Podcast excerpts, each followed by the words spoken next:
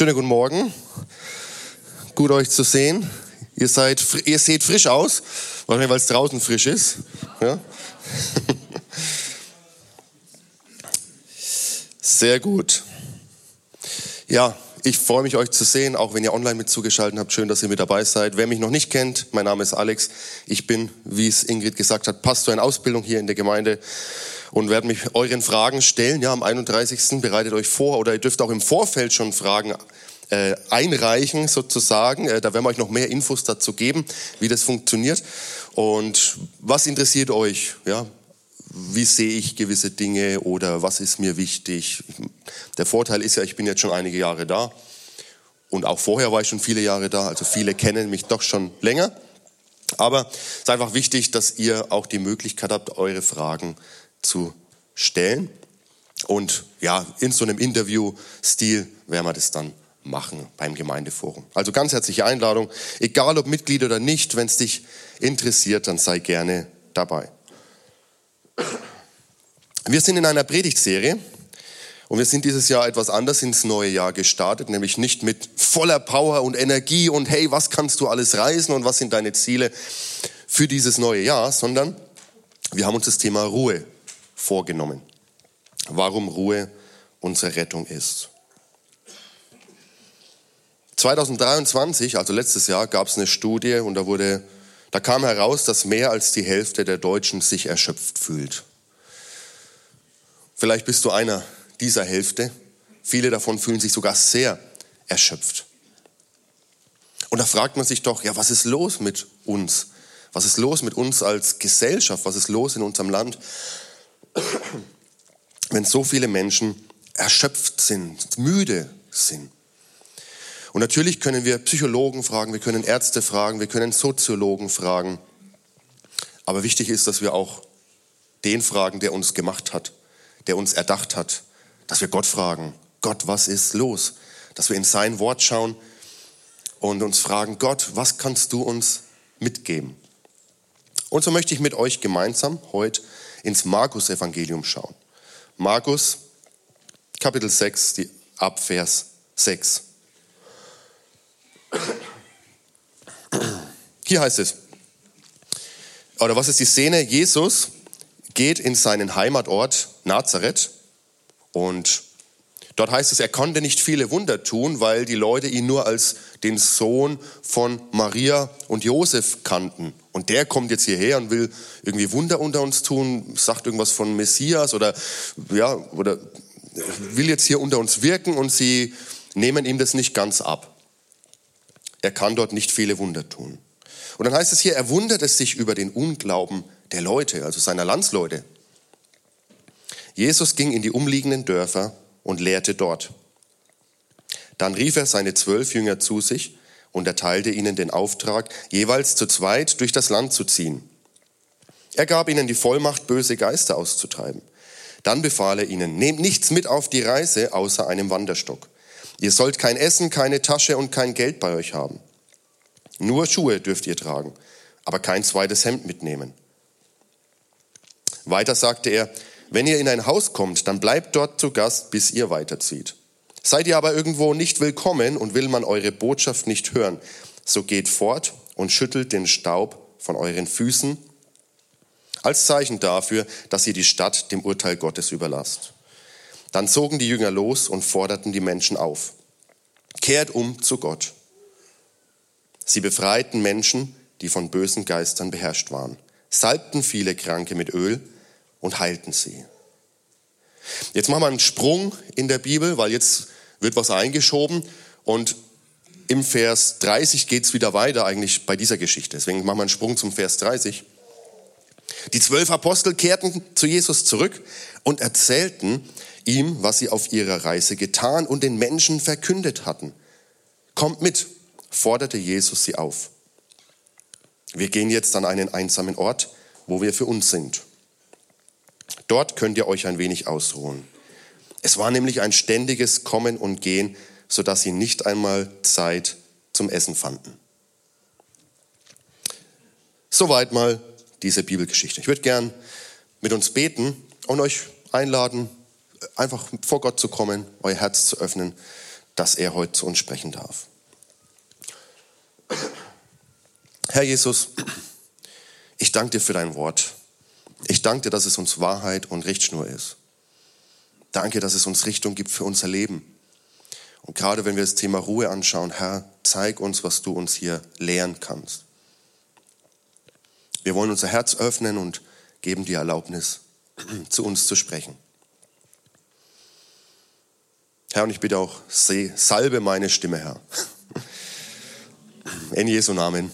Amen. Ich weiß nicht, ob dir schon mal aufgefallen ist, wenn du einen Film anschaust oder deine Lieblingsserie bei Netflix oder Co. Ich will jetzt keine Werbung machen, wir bekommen dafür kein Geld. Oder bei einem Streamingdienst deiner Wahl. Ist dir schon mal aufgefallen, dass in solchen Filmen man eigentlich kaum sieht, außer es ist für die Handlung unbedingt notwendig, wie die Leute essen, zum Beispiel früh aufstehen, ihr, ihr Frühstück machen, trinken, man soll ja zwei bis drei Liter am Tag trinken, habe ich noch keinen Schauspieler gesehen im Film, der das macht, sich die Zähne putzen, zur Toilette gehen. Ich sage mal einfach so, die Banalitäten des Alltags, die uns alle begleiten, spielen eigentlich in solchen Filmen keine Rolle. Umso dankbarer bin ich, dass Gott in der Bibel auch Platz für diese Banalitäten, für diese ganz einfachen Dinge des Alltags gelassen hat, dass es ihm wichtig war. Wir haben hier eine Bibelstelle, wo Jesus in seinem Heimatort ist, in seiner Heimatgegend und er holt seine zwölf Jünger zu sich und er sendet sie aus. Er sagt, geht in die umliegenden Dörfer, in diese Gegend und verbreitet das Evangelium, bringt die gute Botschaft, tut Wunder und Zeichen, denn meine Autorität ist mit euch. Und das tun sie auch. Und wow, was sie für Dinge erleben, richtig cool. Und dann kommen sie zurück und sie berichten Jesus, wow, hey, das ist wirklich passiert und Leute wurden geheilt und Dämonen sind ausgefahren. Richtig Hammer, Jesus, cool, richtig cool. Und was macht Jesus? Jesus sagt zu ihnen, okay, jetzt kommt mal mit. Kommt mit mir mit.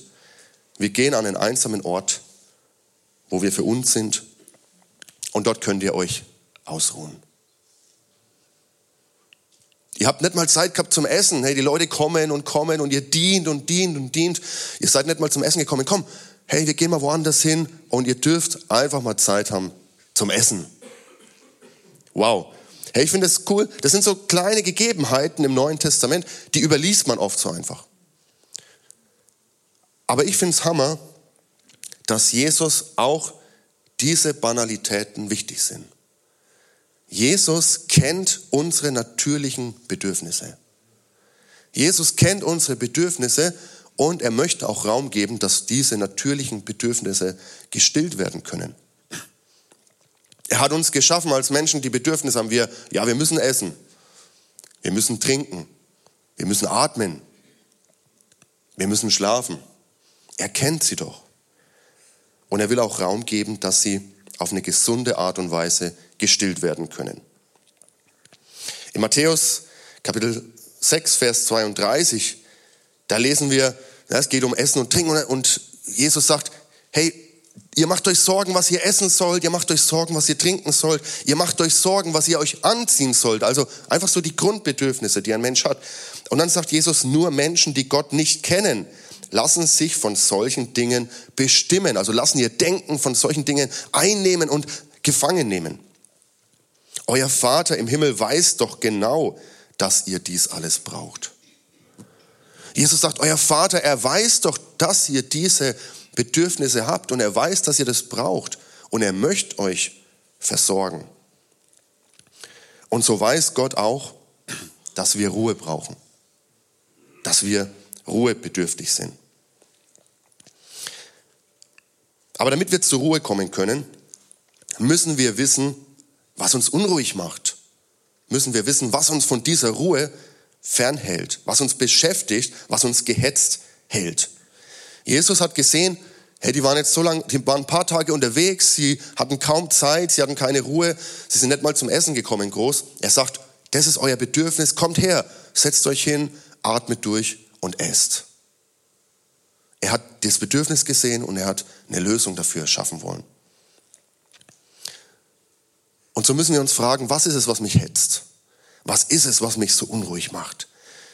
Jetzt sagen vielleicht manche, naja, ist doch ganz klar, wenn ich mehr Zeit hätte, dann wäre mein Leben viel einfacher.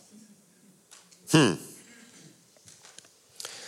Bist du dir wirklich sicher, dass wenn dein Tag nicht nur 24 Stunden, sondern 32 oder 48 Stunden hätte, dass du wirklich mehr Zeit zum Ruhen nehmen würdest? Oder würden uns nicht genug Dinge einfallen, mit denen wir den Tag noch mehr füllen würden? Ist es wirklich die Zeit, die das Problem ist? Fehlt uns die Zeit? Und ist mehr Zeit die Lösung? Wenn ich mehr Geld hätte, dann. Also es gibt Menschen, die haben sicher so, so wenig Geld, dass mehr Geld für sie eine gute Lösung wäre, dass sie ruhiger leben können. Das will ich schon anerkennen. In dieser Welt gibt es viel Not, viel Leid. Aber ich sage mal jetzt in unserem deutschen Durchschnitt, ob mehr Geld die Lösung ist, um zur Ruhe zu kommen. Naja, wenn ich mehr Geld hätte, dann könnte ich vielleicht öfters in Urlaub fahren dann und so weiter. Ich weiß nicht, ob mehr Geld die Lösung ist oder ob mehr Geld, wenn nicht andere Dinge finden würden, die wir mit dem Geld machen, aber nur nicht zur Ruhe kommen. Also es ist wichtig, dass wir uns fragen, was ist es? Was ist in mir los? Was hält mich unruhig? Vielleicht ist es einer der Sklaventreiber, über die ich letzte Woche gesprochen habe. Ich habe gemerkt, die einen oder anderen hat es schon beschäftigt, letzte Woche noch. Was sind meine Sklaventreiber? Wer ist hinter mir her? Wer hält mich weg ab von meiner Ruhe? Vielleicht ist es Perfektionismus. Vielleicht ist es Minderwert, Habgier, Dinge, über die ich letzte Woche gesprochen habe. Vielleicht fehlt dir der Sinn im Leben. Vielleicht gehst du durch dieses Leben, aber du siehst einfach nicht, wo das große Ganze ist, wie das alles zusammenhängt. Dir fehlt die Sinnhaftigkeit und das macht dich müde und erschöpft.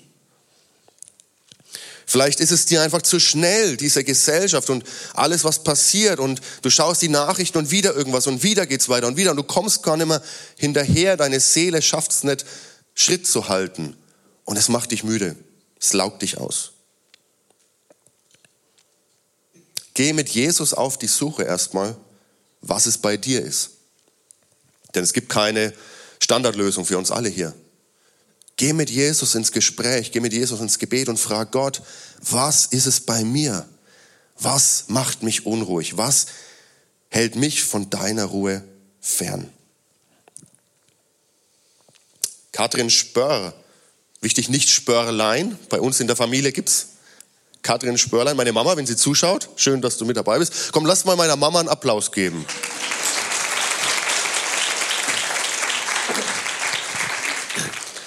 Also Katrin Spörr, ja, eine Journalistin. Sie schreibt, und ich finde, sie bringt es so gut auf den Punkt, was irgendwie unser Problem ist, zumindest in unserer Gesellschaft, in unserer Industrienation. Sie schreibt, Viele arbeiten heute kürzer denn je, bekommen mehr Urlaub und haben jede Menge Maschinen im Haushalt. Dennoch fühlen wir uns überfordert. Ist doch irgendwie komisch, oder? Also ich finde, sie hat recht. Wir haben mehr Zeit als früher, sagt eigentlich jeder. Wir haben mehr Freizeit als jede Generation vor uns. Wir haben mehr Maschinen, mehr Helfer sozusagen, die uns das Leben leichter machen sollen. Wir haben auch mehr Urlaub, mehr freie Zeit, mehr. Und trotzdem nimmt diese Erschöpfung immer mehr zu.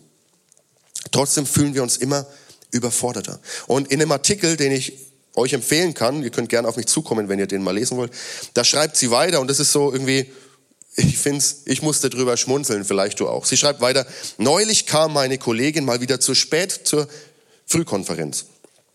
Um halb zehn schon abgehetzt und völlig fertig. An den Füßen trug sie verschiedene Socken. Die eine Socke war blau, die andere schwarz. Als sie es bemerkte, sagte sie, was man eben sagt, wenn Dinge wie diese passieren. Sie sagte, der Stress. Mehr musste sie nicht sagen. Wir verstanden sie.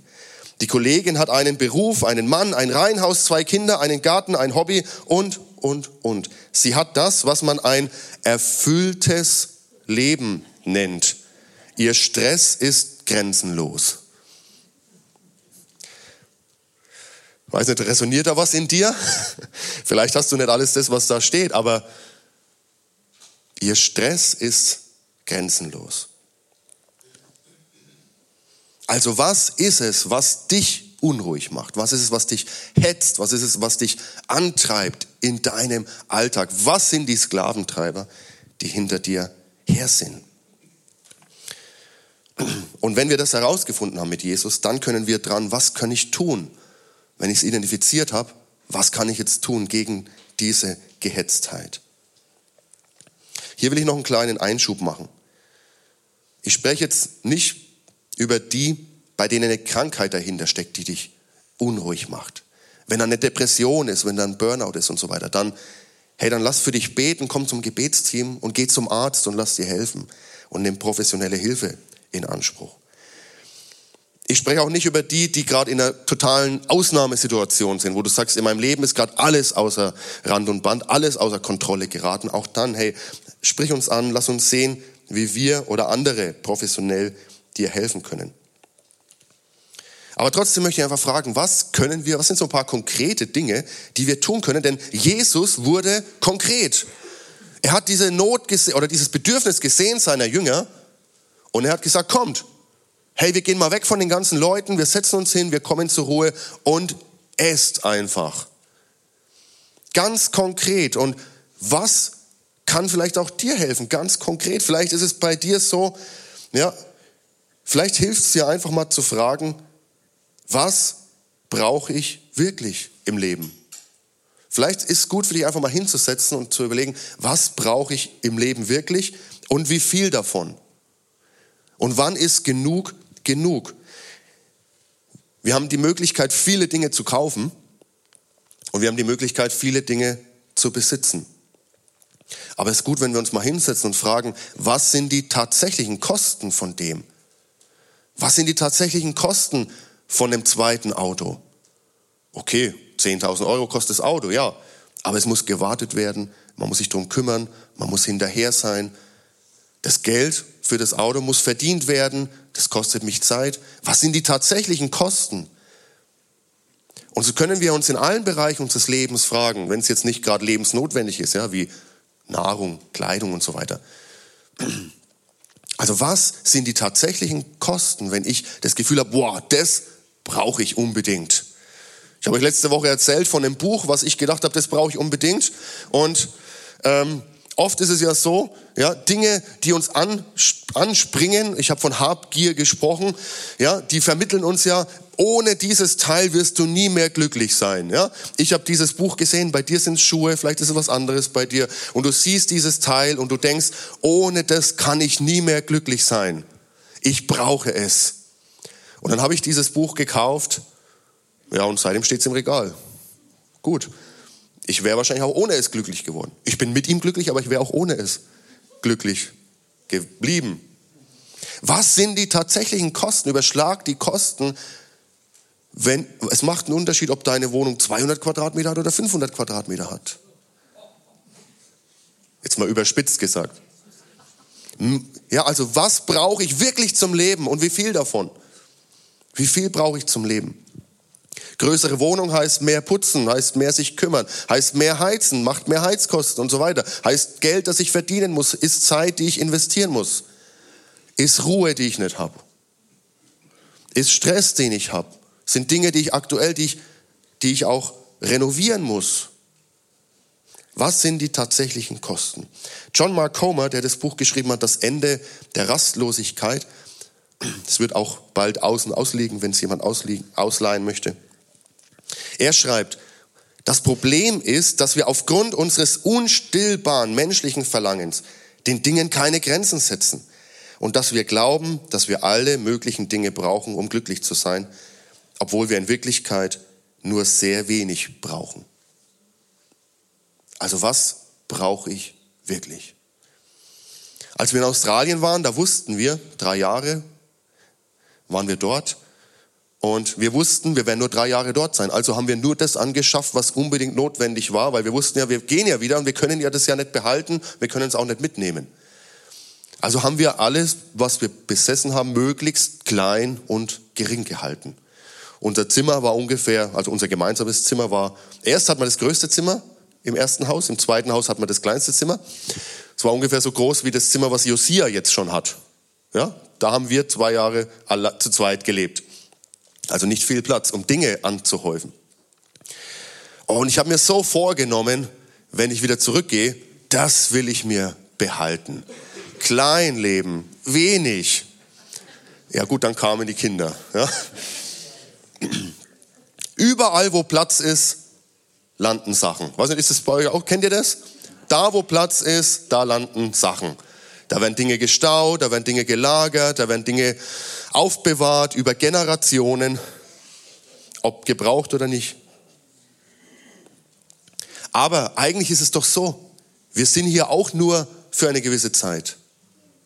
So wie wir nur drei Jahre in Australien waren und ich wusste, irgendwann werde ich da wieder weggehen, so sind wir auch nur eine gewisse Zeit hier. Und so dürfen wir uns auch fragen, was brauche ich wirklich für diese beschränkte Zeit, die Gott mir hier auf Erden schenkt? Zum Beispiel, wenn du einen Kaufwunsch hast, wenn du merkst, boah, da sehe ich was und das will ich haben. Hey, räum dir eine Bedenkzeit ein. Das kann helfen. Sag, okay, ich sehe das jetzt. Ich würde es am liebsten mitnehmen, aber ich nehme mir eine Woche Zeit, ich schlafe noch mal drüber und wenn in einer Woche der Wunsch immer noch so stark ist, okay, dann nehme ich es. Aber ihr werdet sehen, wie wenig oder nach einer Woche oft dieser Wunsch noch da ist. Oder sei großzügig und gib Dinge her. Sei großzügig mit dem, was Gott dir geschenkt hat und gib auch Dinge her. Lerne loszulassen. Und lerne Dinge zu genießen, die du nicht selber besitzt. Es gibt so viel, was wir nutzen können, was wir gar nicht besitzen müssen. Wir können rausgehen, wir können auf Spielplätze gehen, wir können in Parks gehen. Wir waren gestern Schlitten fahren, hat uns nichts gekostet, der Schlittenberg. Der war einfach da. Auch der Schnee hat Gott einfach so geschenkt. Hey, cool, ich muss das nicht besitzen, aber ich darf's genießen. Einfach so ganz praktische Dinge. Oder was können wir noch tun? Wie gesagt, Jesus wurde konkret, also lass uns auch konkret werden. Zähme dein Smartphone, bevor es dich zähmt. Ja? Beherrsche dein Smartphone, bevor es dich beherrscht. Zum Beispiel, leg dir Regeln fest. Sag, in den Zeiten fasse ich es nicht an oder in den Zeiten schalte ich es ab, schalte es auf, auf, Flugmodus, bin ich nicht erreichbar oder abends ab 9 Uhr, das Ding geht in, ja, in Schlafmodus. Setz dir Regeln, setz dem Handy oder deinem Smartphone, setz ihm Grenzen, bevor es dich eingrenzt. Ja? Oder vielleicht ist es Social Media, vielleicht ist was Konkretes, was dir hilft, dich bei Social Media zu verabschieden. Sag, okay, Instagram, hey, das hat mich so eingenommen, ich versuche erstmal die Regeln zu setzen, aber wenn das auch nicht klappt, hey, lösch doch das Ding. Wenn es dich beherrscht. Oder andere, Facebook, wobei Facebook, habe ich gehört, ist schon für die Älteren wie mich zum Beispiel. Also die Jüngeren machen ja gar kein Facebook mehr. Twitter, auch Twitter, ach Gott, schon X, X heißt es ja jetzt. Oder wie heißt es neue? TikTok, auch das ist ja schon wieder. Was ist denn das, das der neueste Hype? Ich brauche mal eine jüngere Generation. Was ist denn der neueste Hype jetzt? Müssen wir jetzt die Löwengruppe fragen. Was ist denn hier? Was ist der neueste Hype? TikTok. Ah, okay, TikTok. Seht mal, kenne ich sogar noch. Bin ich zwar nicht, aber kenne ich. Also, hey, wenn du merkst, wow, das frisst meine Zeit weg und es kostet mich meine Ruhe. Sobald ich zur Ruhe komme, Handy raus und ich bin bei Social Media und ich komme gar nicht zur Ruhe. Gib dir noch eine Auszeit. Wir wollen konkret werden. Wie kannst du noch konkret werden? Vielleicht ist es bei dir der Schlaf. Vielleicht schläfst du einfach zu wenig. Vielleicht musst du früher ins Bett gehen. Vielleicht musst du einfach mehr schlafen. Vielleicht musst du lernen, Nein zu sagen. Vielleicht musst du auch lernen, Ja zu sagen. Das ist eine andere Predigt, aber vielleicht musst du lernen, Nein zu sagen. Vielleicht bist du jemand, der zu allem gern Ja sagt und alle Aufgaben übernimmt und so weiter. Ja, vielleicht musst du einfach lernen, Nein zu sagen. Vielleicht hilft es dir, regelmäßige Auszeiten einzuplanen, das nicht dem Zufall zu überlassen, sondern Zeiten zu blocken, sagen, hier, hier ist eine Auszeit. Hier arbeite ich nicht, hier bin ich nicht, äh, hier kann man mich nicht kontaktieren, hier bin ich nicht erreichbar. Das ist eine Auszeit. Vielleicht hilft es dir, dich mit guten Dingen zu füllen. Vielleicht hast du gedacht, ich nutze doch meine Freizeit zu entspannen, aber die Dinge, mit denen du dich füllst, die sind nicht gut für dich. Du schaust dir Filme an, die dann in dir arbeiten und die nicht gut für dich sind. Du schaust dir Serien an, die nicht gut für dich sind. Du liest Dinge, die nicht gut für dich sind. Hey, vielleicht musst du dich mit Dingen füllen, die dich, die dich auferbauen, die dir helfen. Vielleicht musst du dich mit Wahrheiten Gottes mehr füllen in deinem Leben. Und vielleicht hilft es dir einfach, dich zu entscheiden, zufrieden zu sein mit dem, was du hast.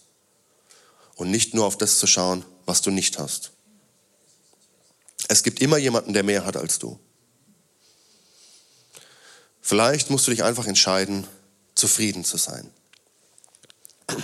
Paulus schreibt einen ganz bekannten Vers, den viele von uns, denke ich, kennen, im Philipperbrief, Philipper 4, Vers 13. Da heißt es, alles kann ich durch Christus, der mir Kraft und Stärke gibt. Hey, ich kann alles durch Christus, der mir Kraft und Stärke gibt. Amen. Aber wisst ihr, was der Kontext dieses Verses ist? Vorher sagt er, ich habe gelernt, viel zu haben und wenig zu haben. Ich kenne Überfluss und ich kenne Mangel in meinem Leben. Und dann kommt dieser Vers. Alles kann ich durch Christus, der mir Kraft und Stärke gibt. Ich kann, sagt er, durch Christus lernen, zufrieden zu sein und die eine wie die andere Situation anzunehmen. Durch Christus, durch seine Kraft.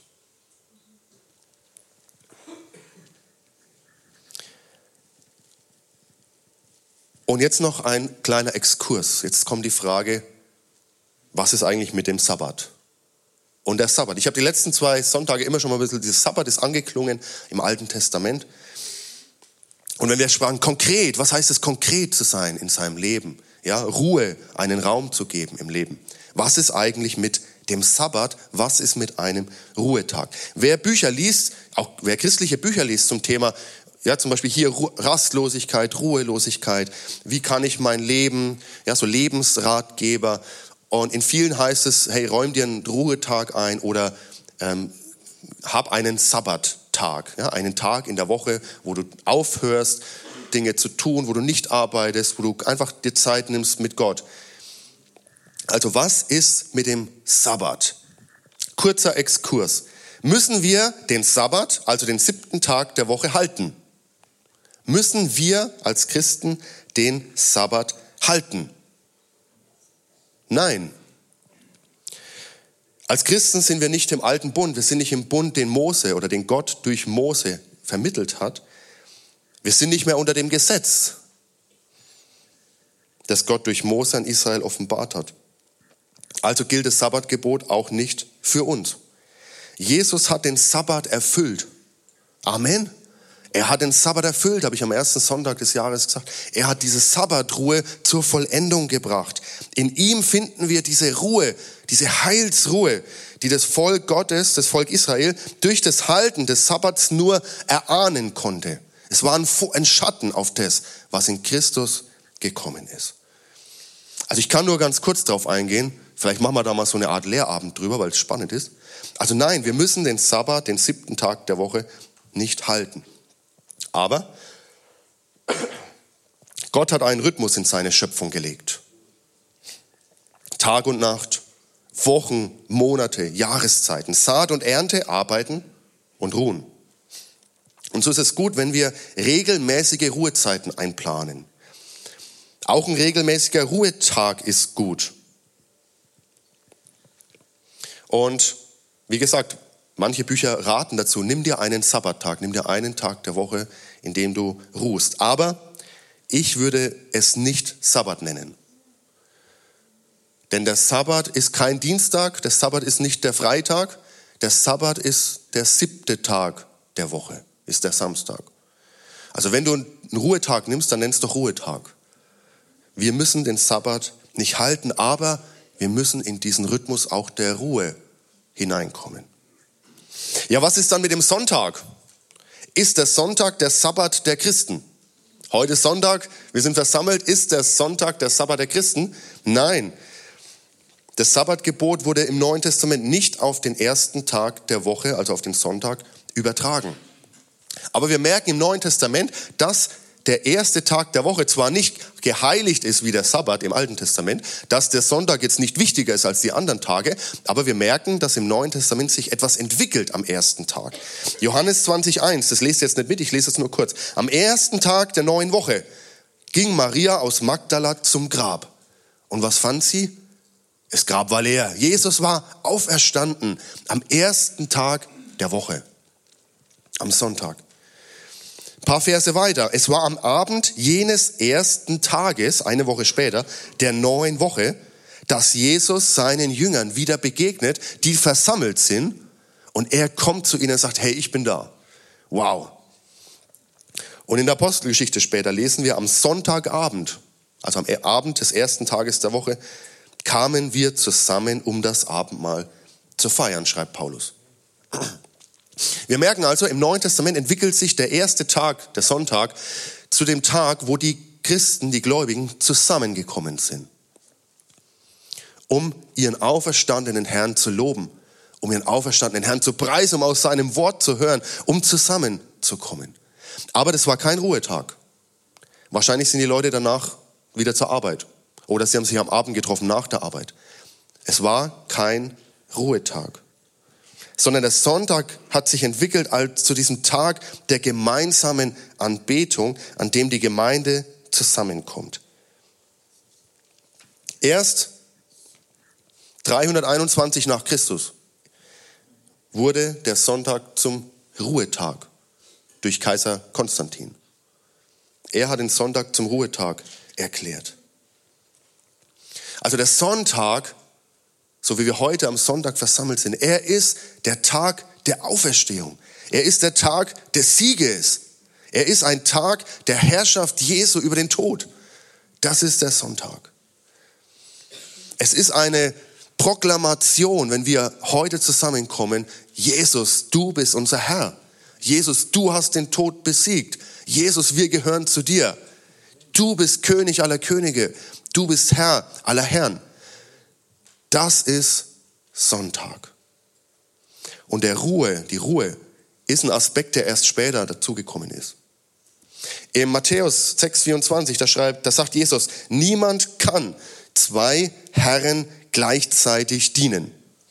Wer dem einen richtig dienen will, der wird sich um die Wünsche des anderen nicht kümmern können. Er wird sich für den einen einsetzen und den anderen vernachlässigen. Auch ihr könnt nicht gleichzeitig für Gott und das Geld leben. Jesus sagt, ihr, niemand kann zwei Herren dienen. Er sagt, es ist einfach unmöglich, es geht nicht. Du kannst nur dem einen oder dem anderen dienen. Du kannst nur Gott oder dem Geld dienen. Und er sagt, du musst eine Entscheidung treffen. Diene Gott. Und so ist der Sonntag ein Ausdruck dessen, wo wir zusammenkommen und proklamieren, Gott, wir dienen dir. Wir dienen nicht unserem Geld Deswegen wollen wir großzügig sein mit unserem Geben. Wir dienen nicht unserem Bauch und unserem Magen. Deshalb fasten wir und verzichten. Der Bruder Konrad hat uns in der Gemeindeleitung etwas herausgefordert, das Thema Fasten wieder aufzunehmen. Das habe ich sehr vernachlässigt, muss ich zugeben. Aber ein Ausdruck, hey, nee, nicht mein Bauch regiert mich. Jesus ist mein Herr. Und wir proklamieren auch, nicht unsere Arbeit, unsere Produktivität, unsere Geschäftigkeit ist unser Gott, sondern Jesus ist unser Gott und deshalb ruhen wir regelmäßig. Es ist auch eine Frage der Herrschaft in deinem Leben. Wer ist Herr deines Lebens? Wer sitzt auf dem Thron deines Lebens? Es gibt also keine biblischen Argumente dafür, dass der Sonntag ein Ruhetag ist. Es ist zuerst ein Tag der Anbetung, ein Tag, wo die Gemeinde zusammenkommt, um Jesus zu preisen. Trotzdem finde ich es, aber das ist meine persönliche Meinung, gut, dass in Deutschland dieser Tag geschützt ist. Warum? Weil es einen Rahmen gibt, dass Menschen zur Ruhe kommen können, dass Geschäfte geschlossen sind, dass gewisse Dienstleistungen nicht zur Verfügung stehen und so weiter.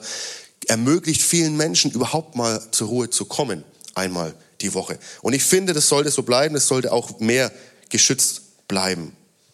Egal ob Menschen, die gläubig sind oder nicht gläubig sind, wir brauchen Ruhe. Nicht gut finde ich, dass viele Kirchen sonntags leer sind. Warum? Ich habe es gesagt, der Sonntag ist für Christen zuerst ein Tag der Anbetung.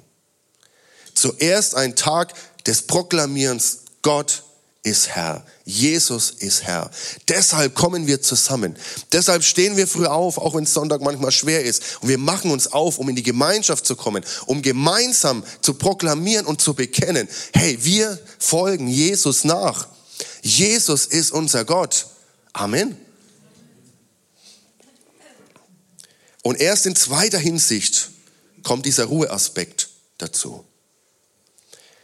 Aber wenn die Ruhe am Sonntag, und das ist leider in unserer Gesellschaft passiert, wenn die Ruhe am Sonntag die Anbetung überlagert oder sogar ersetzt, dann ist die Ruhe zum Götzen geworden. Dann beten wir die Ruhe an, aber nicht mehr Gott. Aber wir wollen ausdrücken, Gott, Jesus, du bist unser Herr. Zuerst kommen wir vor dich und dann kommen wir in die Ruhe. Also Jesus kennt unsere Bedürfnisse. Geh doch einfach mal mit Jesus ins Gespräch. Was ist es bei mir? Was kann mir ganz konkret helfen? Und werd auch konkret. Und wir merken noch was in dieser Geschichte, wo Jesus seinen Jüngern sagt, kommt mit. Wir gehen an einen einsamen Ort, wo wir für uns sind. Wir brauchen Zeiten mit Jesus.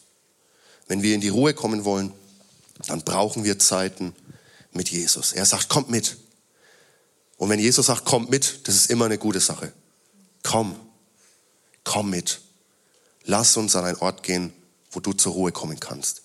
In meiner Gegenwart, mit mir. Und dann können wir auch bei Jesus zur Ruhe kommen. Wir kommen bei Jesus zur Ruhe. Wir können die beste Work-Life-Balance haben. Du kannst das ruhigste Leben überhaupt haben. Aber Rettung gibt es nur bei Jesus. Deshalb finde ich dieses Begriffspaar Ruhe und Rettung so klasse. Warum Ruhe unsere Rettung ist. Hey, du kannst hier auf, hier in dieser Lebenszeit das easy, das leichteste Leben haben, alles läuft ganz gut und super und alles ist smooth und, und ruhig und du arbeitest einen Tag die Woche, sechs Tage die Woche, machst du Dinge, die dir Spaß machen und so weiter. Aber gehst doch an der ewigen Ruhe bei Gott vorbei. Oder du hast hier vielleicht ein Leben, was dich herausfordert, was dich Kraft kostet, was nicht immer einfach ist. Aber weil du dich für Jesus entschieden hast, weil du seiner Einladung, komm mit, komm und folge mir nach, weil du dieser Einladung gefolgt bist, hey, hast du eine Hoffnung und eine Aussicht auf eine ewige Ruhe bei Jesus. Lasst uns auch die Ruhe nicht zum Götzen machen, sondern lasst uns Jesus auf den Thron setzen und bei ihm diese Ruhe uns holen. Rettung gibt's nur bei Jesus. Er sagt in Matthäus 11, 28, kommt alle her zu mir, die ihr euch abmüht und unter eurer Last leidet. Ich werde euch Ruhe geben. So lasst uns mal gemeinsam aufstehen.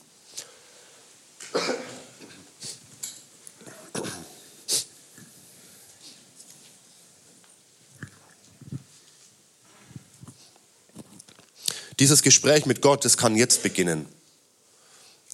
Dieses Fragen, Gott, zeig mir, was mich ruhelos macht. Gott, zeig mir, was mein Leben beschwert. Und zeig mir ganz konkrete Dinge, die ich in meinem Leben umsetzen kann. Das kann jetzt beginnen.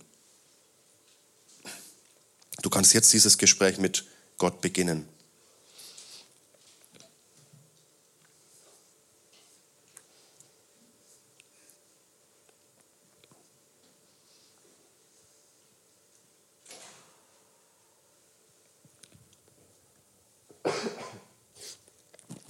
Jesus, ich danke dir.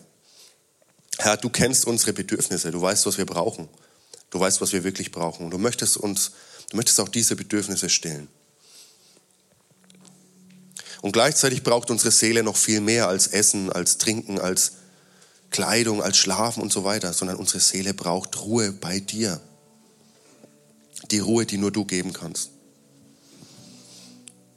Herr, und so kommen wir vor dich. Deine Einladung ist da. Kommt zu mir, die ihr beladen seid, die ihr Lasten tragt. Und du verheißt uns, ich will dir Ruhe geben.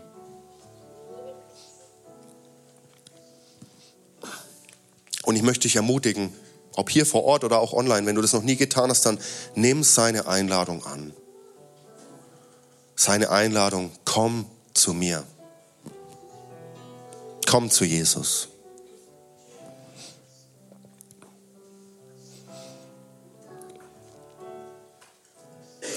Und wie in den letzten Wochen auch, würde ich gern mit euch diese Predigt abschließen mit dem Gebet von Augustinus. Und wenn ihr möchtet, könnt ihr gerne es mitsprechen und mitbeten. Herr, du hast uns geschaffen und unser Herz ist unruhig, bis es Ruhe findet in dir. Dein ist das Licht des Tages, dein ist das Dunkel der Nacht. Das Leben ist dein und der Tod. Ich selbst bin dein und bete dich an. Lass mich ruhen in Frieden. Segne den kommenden Tag und lass mich erwachen, dich zu rühmen. Amen.